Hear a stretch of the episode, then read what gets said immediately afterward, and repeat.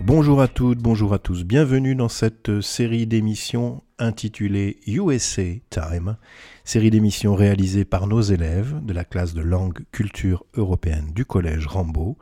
Merci à nos élèves, merci à Madame Dulon qui les accompagne pour la réalisation de ces podcasts qui seront mis en ligne régulièrement sur Radio Rambaud. Bonne écoute à tous.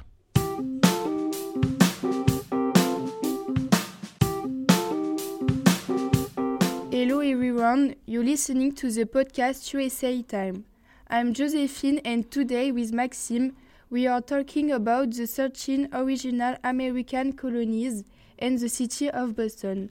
Hello Maxime. Hello Josephine, I'm happy to be here. Maxime, how were the 13 colonies created?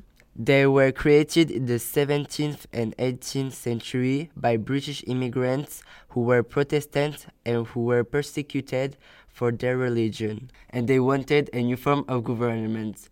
Josephine, can you remind us where they were located? Absolutely. They were located on the east coast of America. Two of them were Massachusetts and New York.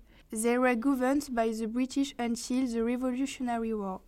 That's right, and then came the Declaration of Independence, announcing the separation of the 13 colonies from Great Britain on July 4, 1776.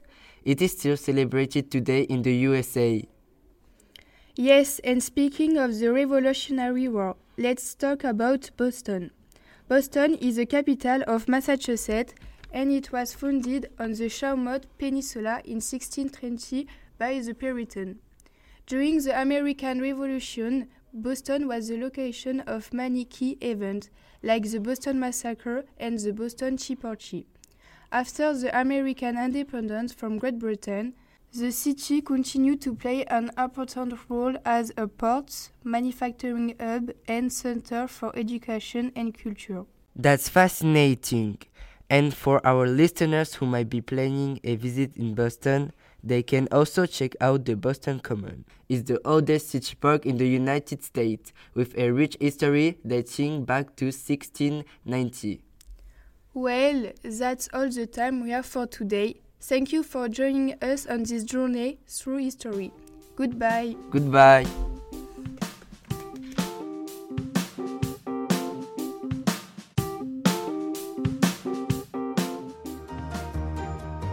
Retrouvez toutes nos émissions précédentes en podcast sur les plateformes Ocha, Apple Podcasts, Deezer, Spotify, TuneIn